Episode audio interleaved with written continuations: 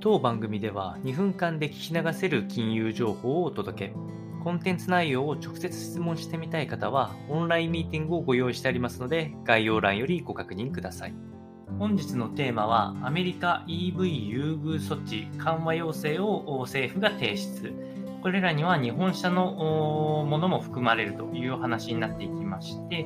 えー、少し込み入った話にはなるんですけれども、アメリカで、えっと、EV の購入優遇策というのを実施しているんですけど、これらの、え、緩和策として、え、挙げられているのが、あ自国で作ったあもの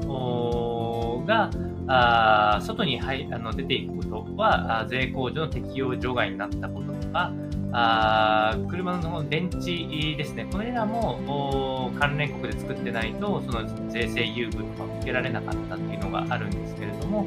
えその中のメッセージの中に、同盟国たる日本メーカーが製造する EV も同等に税額控除を受けることができるよう運用すべきであるということで、えー、日産、まあ、日系のもちろん会社になりますが、えー、今まで対象に外れていたところを緩和要請するというような、えー、政府の指針ができております。えこれらの全体的な方針としては、有志国との連携の下で強靭なサプライチェーンを目指す全体戦略と整合的でないというところを、